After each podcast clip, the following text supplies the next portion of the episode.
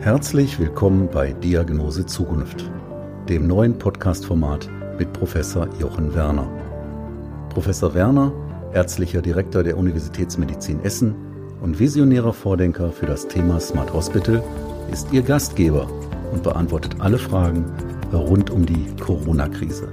Alleine und mit Fachexperten. Seien Sie dabei. Der Podcast mitten aus der größten Metropole Deutschlands. Noch näher dran? Geht nicht.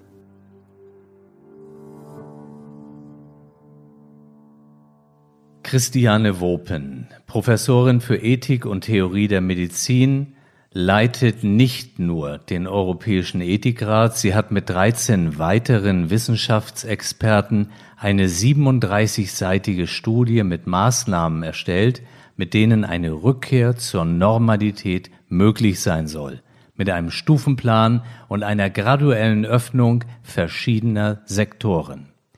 Der Grundgedanke dabei ist, das Virus soll sich kontrolliert ausbreiten, die Wirtschaft wieder in Richtung Normalbetrieb laufen. Homeoffice und digitale Techniken sollen weiter genutzt werden, automatisierte Unternehmen mit niedriger Ansteckungsgefahr können wieder produzieren, wenn sie Hygienestandards von Krankenhäusern einhalten.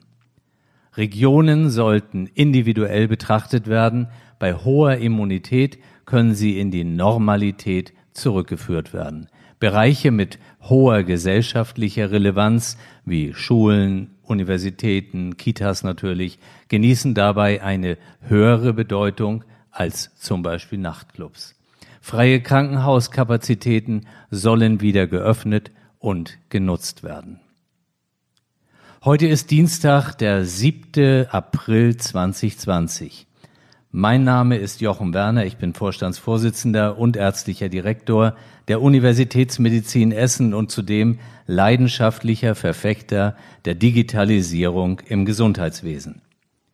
Herzlich willkommen zu unserem täglichen Podcast-Format Diagnose Zukunft, das Corona-Special, in dem ich Ihnen einen kurzen Einblick in das Geschehen unserer Universitätsmedizin rund um die Corona-Krise geben möchte. Wie ist der aktuelle Stand? Wir bewegen uns wieder um die 50 stationären Patienten. Aus den verschiedenen Bereichen unserer Universitätsmedizin hörte ich heute die Rückmeldung stabile Lage und das gilt auch für die Schutzmaterialien. Ähm, zu den Schutzmaterialien eine kurze Begebenheit. Äh, in einer Apotheke sah ich, wie Handschuhe verkauft wurden. Sie kennen doch alle diese Handschuhkartons, wo man die einmal Handschuhe rauszieht. Und hier ist das Geschäftsmodell. Dort wurden zwei Handschuhe verkauft für 9,95 Euro. Das geht in meinen Augen überhaupt nicht. Das gehört in den Bereich unethische Praktik, äh, weil man einfach sagen muss, da kommen Menschen hin, die vielleicht wenig Geld haben, die geben so viel Geld aus, äh, aus Furcht vor dieser Corona-Infektion, wo sie ungefähr, wo sie ganz sicher sonst weniger für den ganzen Karton bezahlen an Handschuhen. Und da habe ich auch null Verständnis für. Und dann erlebe ich natürlich wie jeden Tag diverse Angebote bei mir, aber auch bei vielen anderen der Universitätsmedizin eingehen, wo ähm, Mundschutz und, und, und angeboten werden. Das geht oft so los, äh, ich kenne jemanden, der eben einen kennt, der absolut vertrauenswürdig ist. Und dann hören Sie die dollsten Geschichten. Eine solche Geschichte war ein Anruf am Wochenende, wo jemand wieder einen vertrauenswürdigen kannte und der sagte, das ist eine Firma aus Südkorea. Wir könnten 300 Beatmungsgeräte direkt beziehen. Wir müssten nur sicherstellen, dass innerhalb von zwölf Stunden äh, der damit aufgerufene Preis auf deren Konto dann eingegangen ist. Ich meine, man kann sich das hier alles nicht vorstellen, ähm, wenn man das nicht selbst so miterleben würde. Aber normale Geschäftsverfahren sollten auch in einer solchen Zeit üblich sein. Und ähm, hier gibt's, man darf es sagen, sehr viel Wildwuchs, um es dann positiv noch auszudrücken. Bei der Covid-19-Erkrankung denkt man zuallererst an Beatmungstherapie, an die Anzahl von Intensivbetten und immer wieder steht das Organ Lunge im Mittelpunkt.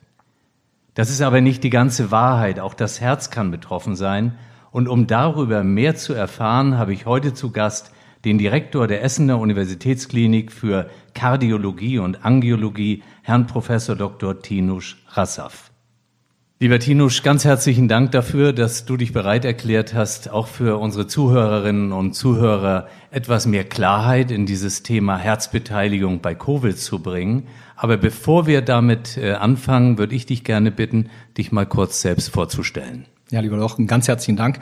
Ähm, ja, Tino Schrassaff, ich bin 46 Jahre alt, ähm, bin geboren in Köln, aufgewachsen in Oberhausen, also im Kind des Ruhrgebietes und in Düsseldorf und ähm, habe drei kleine Töchter und darf seit ähm, ja, August 2015 hier an der Uniklinik in Essen im Bereich der Kardiologie und Angiologie arbeiten, worüber ich sich sehr freue.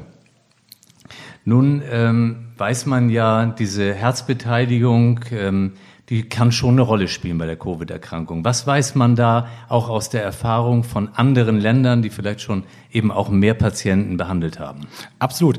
In fact, ähm, die, die ähm, Influenza-Erkrankungen, die damals schon Epidemien ausgelöst haben, das wissen wir, da sind die meisten Patienten nicht unbedingt an Lungenerkrankungen gestorben, sondern an Herzerkrankungen. Und wir wissen jetzt auch aus ähm, Studien, die insbesondere in China durchgeführt worden sind, die gerade publiziert wurden, dass das Herz ein zentrales Organ ist im Rahmen dieser ähm, Covid-Erkrankung.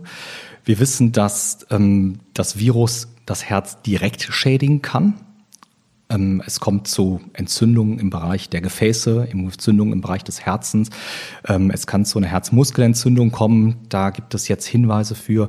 Es kann zu Herzschwäche kommen. Es kann vermehrt zu Herzinfarkten kommen durch ähm, äh, einen direkten Schaden, durch eine Plaque-Destabilisierung durch das Virus. Es kann zu Gerinnungsstörungen kommen, weshalb zum Beispiel Patienten, die schon mal einen Stent implantiert bekommen haben, dieser Stent kann, kann sich, man sagen, verschließen. Es kann zu einer sogenannten Stent-Thrombose kommen. Es kann zum Herzinfarkt kommen kommen. Es kann zu bösartigen Herzrhythmusstörungen kommen. Das heißt, Patienten, die schon herzgeschädigt sind, sind einem deutlich ähm, größerem Risiko ausgesetzt, ähm, dass sie unter dieser, äh, dieser Viruserkrankung weiteren Schaden nehmen. Auch Patienten, die kardiovaskuläre Risikofaktoren haben, also ein Diabetes, ein Hypertonus, auch diese Patienten sind einem deutlich erhöhten Risiko ausgesetzt. Kann man das ungefähr ähm, beziffern, wie vielfach äh, so ein Risiko erhöht sein kann? Nun, wir wissen aus einer Studie aus Wuhan, dass ähm, wenn man ein, wenn man Patienten hat, die ähm, schon kardiovaskulär vorerkrankt sind. Die hatten dort im Krankenhaus eine Mortalität von 13, 14 Prozent im Vergleich zu 7, 8 Prozent bei Patienten, die keine Vorerkrankung hatten. Haben die aber eine myokardiale Schädigung gehabt, so erhöhte sich das, ähm, das ähm, Mortalitätsrisiko um Faktor 5 und waren das Patienten, die eine myokardiale Schädigung haben und kardiovaskulär vorerkrankt waren, so hatten die ein bis zu zehnfach erhöhtes Mortalitätsrisiko. Also wenn man das alles hört, dann äh, kann man ja jetzt nur zusammenfassen, dass eine Herzvorerkrankung tatsächlich ein großes Risiko in sich birgt. Und nun kann ich mir auf der anderen Seite vorstellen, dass es Patienten gibt, die sitzen zu Hause, die haben vielleicht Beschwerden und die mögen vielleicht auch dann äh, gar nicht in die Notaufnahme kommen oder ihren Arzt kontaktieren, weil sie gar nicht wissen, wie mit dieser Situation jetzt umzugehen ist. Das ist ein ganz wichtiger Punkt. Ähm, da haben wir auch ein bisschen, wir Kardiologen, ein bisschen Sorge. Wir sind in Deutschland, glaube ich, sehr gut aufgestellt. Wir haben eine exzellente Versorgung im Gesundheitssystem generell. Wir bei uns am Essener Universitätsklinikum in der Universitätsmedizin sind wir, glaube ich, sehr gut, sehr stabil aufgestellt. Wir haben die Notaufnahme vergrößert. Wir haben verschiedene Bereiche für Covid-Patienten, aber auch für Nicht-Covid-Patienten, ähm, sodass wir sicher sein können, dass wir sowohl in Essen, im Ruhrgebiet, in ganz Deutschland eine exzellente Herz-Kreislauf-Versorgung haben. Haben wir aber Patienten, die jetzt, und das hören wir vermehrt, die Herzprobleme haben, die haben zum Teil Angst, sich im Krankenhaus vorzustellen, weil die glauben, ah, es werden jetzt nur Covid-Patienten versorgt oder die haben die Sorge, sich anzustecken. Und diese Sorge ist nicht hundertprozentig berechtigt, weil ähm, wenn Patienten diese Herzprobleme haben und damit zu Hause bleiben, dann setzen sich einem deutlich erhöhten Risiko auf, einen Herzinfarkt zu bekommen, eine Herzschwäche zu bekommen und dann ist das wirklich ähm, auch tödlich in vielen Fällen. Das heißt, empfehlen, deshalb empfehlen wir als Kardiologen unbedingt äh, den Patienten, wenn Beschwerden vorliegen, die auf einen Herzinfarkt zum Beispiel hindeuten, Luftprobleme, ähm, Herzschmerzen, Ziehen in Brust, Kiefer, Rücken, nicht zögern, die 112 rufen, frühzeitig ins Krankenhaus eingeliefert werden, in den Herzzentren. Hier wird eine optimale Versorgung garantiert. Nicht das Herz hinten anstellen. Ich meine, das ist eine enorm wichtige Thematik. Das andere, was uns umtreibt, auch in dem ganzen Thema Digitalisierung in der Medizin, das ist ja auch ein ganz wesentliches Thema von diesem Podcast. Das ist natürlich die Frage, wo siehst du denn vielleicht heute, aber auch künftig Chancen, ähm, Patienten, ich nenne das jetzt mal digital anzubinden, die vielleicht auch zu Hause kontrolliert oder diagnostiziert werden können? Man muss ja auch immer die Vorteile aus solchen Krisen zählen ziehen. Und wir haben das, glaube ich, hier in der Universitätsmedizin machen wir das täglich. Wir sind jetzt dabei und wir starten morgen mit, mit unserer virtuellen, schrägstrich digitalen Ambulanz. Es gibt ja viele Patienten, die müssen nicht unbedingt vor Ort sein müssen die wirklich, man muss sich da mal kritisch hinterfragen, muss ein Patient wirklich hinkommen, Parkplatz suchen, einen Ambulanztermin haben, warten, wenn im Endeffekt vielleicht mal Medikamente besprochen werden sollen, wenn ein EKG sich angeschaut werden soll. Das kann man ja auch ähm, virtuell, digital, remote machen. Und das machen wir. Wir bieten es an, ab morgen, eine virtuelle Ambulanz. Da sind ähm, Fachärzte, Oberärzte und Patienten können sich einwählen ähm, und man kann EKGs zeigen, man kann äh, Beschwerden besprechen und Medikamenteneinstellungen vorführen etc. Und dann, wenn es no notwendig ist, können Patienten und sollen natürlich dann dezidiert auch zu den einzelnen Kollegen kommen, sodass die Patienten Zeit sparen, die müssen nicht kommen. Man kann das jetzt wirklich von überall machen vielleicht auch später, und das ist ja der Anfang jetzt von uns. Aber viel interessanter ist doch, kann man das vielleicht, muss ich vielleicht ein Essen sein, wenn ich jetzt zu uns will? Kann ich das nicht vom Flughafen in Hamburg machen? Kann ich das nicht vom Kongress irgendwo anders machen? Kann ich einen Arzt nicht virtuell von irgendwo ganz anders aus dem Urlaub sehen? Das ist eine Riesenchance, die wir gerade nutzen, auf die wir eingehen und die wir, wie gesagt, morgen schon starten. Ich würde gerne in dem Zusammenhang auch deine Erfahrungen hinterfragen. Nehmen wir jetzt mal die Apple Watch. Die Apple Watch 4, die äh, ist ja dadurch ausgezeichnet, dass auch Vorhofflimmern quasi angezeigt werden kann. Erlebst du das? Hast du Patienten schon gehabt, die damit kommen oder dich äh, dann auch quasi dazuschalten und um Rat fragen? Äh, schon jede Menge. Und die Patienten sind total besser ausgestattet als der ein oder andere Arzt. Und ich kann zur Apple Watch sagen, nun, ich habe meiner eigenen Mutter eine Apple Watch gekauft zu Weihnachten und ähm, das dient aber eher meiner Beruhigung als der Beruhigung meiner Mutter. Und ähm, das heißt, wenn sie das Gefühl hat, sie hat Rhythmusstörung, schickt die mir das EKG per WhatsApp und ich kann dann sagen, alles okay, alles ruhig und ich selbst bin beruhigt. Das heißt, wir haben hier mit solchen Techniken, da gibt es ja auch viele andere ähm, äh, Devices, die helfen uns einfach, den Patienten zu betreuen, im Positiven zu überwachen. Kommen wir zur Therapie. Also es kamen letztens äh, einige Meldungen raus, dass man zum Beispiel vorsichtig sein soll mit der Behandlung, also mit der Einnahme von ACE-Hämmern, von AT1-Antagonisten, teilweise auch äh, ging über äh, den Ticker, was ist mit Ibuprofen? Was kannst du dazu sagen? Mhm.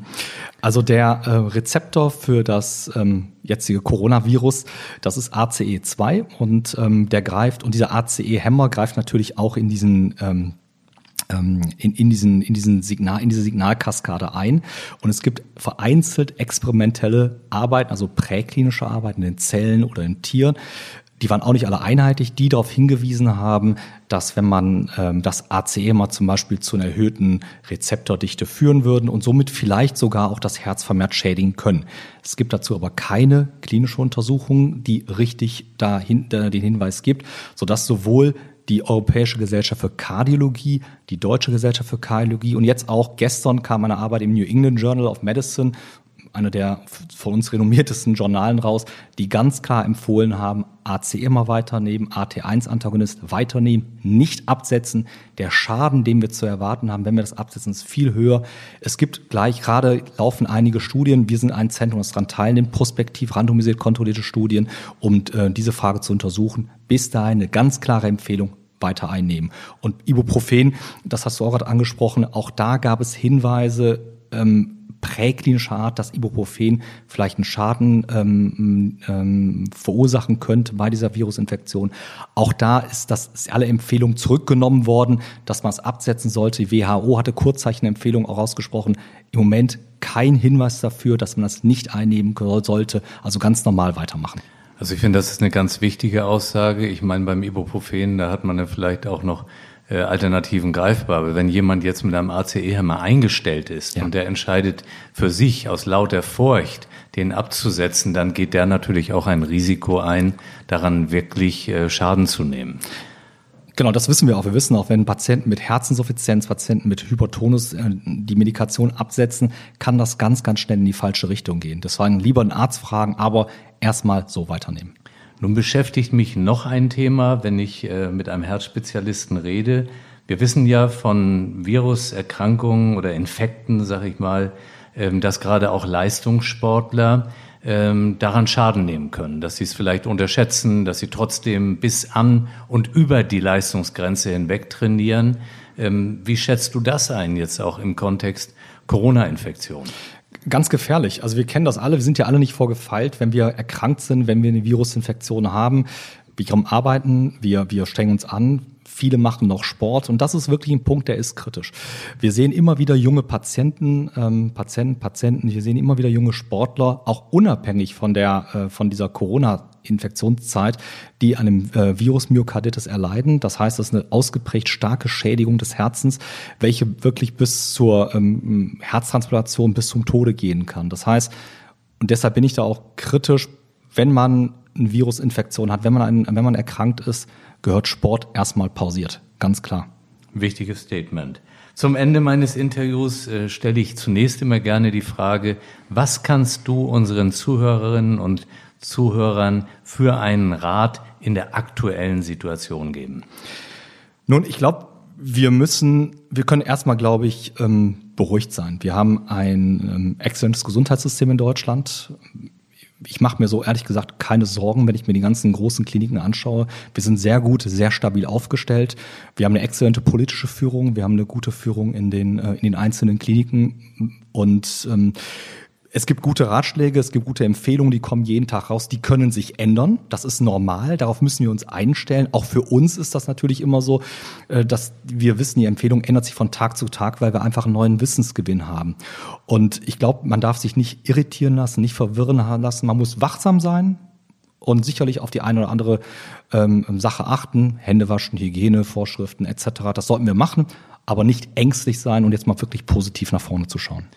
Ja, und die letzte Frage zum Interview ist immer den Titel dieses Podcasts betreffend Diagnose Zukunft. Wie ist deine Diagnose in, für die Zukunft, was die Kardiologie, die Herzmedizin betrifft? Ich glaube, so viel Zeit haben wir gar nicht mehr, weil Kardiologie ist ja einer der dynamischsten und einer der interessantesten Fächer überhaupt. Wenn wir uns die Entwicklung in der Digitalisierung anschauen, die Entwicklung in der Diagnostik, so steht die Kardiologie, das mögen mir die Radiologen und die anderen Kollegen verzeihen, sicherlich an aller, allerersten Stellen. Es gibt, wir reden gerade von der Apple Watch. Die Apple Watch ist nur ein kleiner Punkt. Wir haben mit unserem Handy sind wir in der Lage, EKGs aufzuzeichnen, Sauerstoffveränderungen aufzuzeichnen. Es gibt neue Studien und da arbeitet unsere Klinik auch dran. Wir entwickeln gerade Algorithmen, unsere, und dafür nutzen wir auch jetzt die Zeit, um anhand eines EKGs, eines ganz normalen EKGs, da gibt es schon erste Arbeiten auch aus, aus, aus den USA, aber wir arbeiten dran, zu identifizieren, hat der Patient das Risiko, in nächster Zeit einen Herzinfarkt zu bekommen? Hat der Patient ein Risiko, eine Rhythmusstörung zu erleiden? Und das aus dem gesunden EKG, nicht erst, wenn er es hat. Das heißt, die Prävention, die Diagnostik. Ich glaube, wir, wir stürmen gerade in, in Zeiten, die wirklich faszinierend sind, interessant sind. Und ich kann wirklich nur jedem empfehlen, ähm, also ich empfehle es sowieso jedem, Kardiologie zu machen. Das ist das interessante, das dynamischste Fach. Und die Zukunft ist, ist, ist, wirklich, ist wirklich faszinierend und wir dürfen gespannt sein. Ja, lieber Tinusch, äh, ganz, ganz herzlichen Dank für dieses begeisternde Statement auch. Ich kenne ja noch die Situation damals als Herzinfarktpatienten, viele, viele Tage im Bett lagen eben. Man hat immer wieder visitiert und wenn man sieht, was bis heute passiert ist, dann deine Ausführungen. Ich kann es nachvollziehen, aber wir werden im Laufe dieses Podcasts auch noch andere Fachdisziplinen hören und ich bin gespannt, wie begeistert die auch alle jeweils von ihrem Fach reden. Dir ganz herzlichen Dank. Dankeschön. Alles Gute und vielen Dank. Vielen Dank. Dankeschön. Bleiben oder werden Sie rasch gesund? Wir füreinander und Chance Corona sind meine beiden Hashtags zur Verabschiedung. Ihnen und Ihren Lieben alles Gute, Ihr Jochen Werner.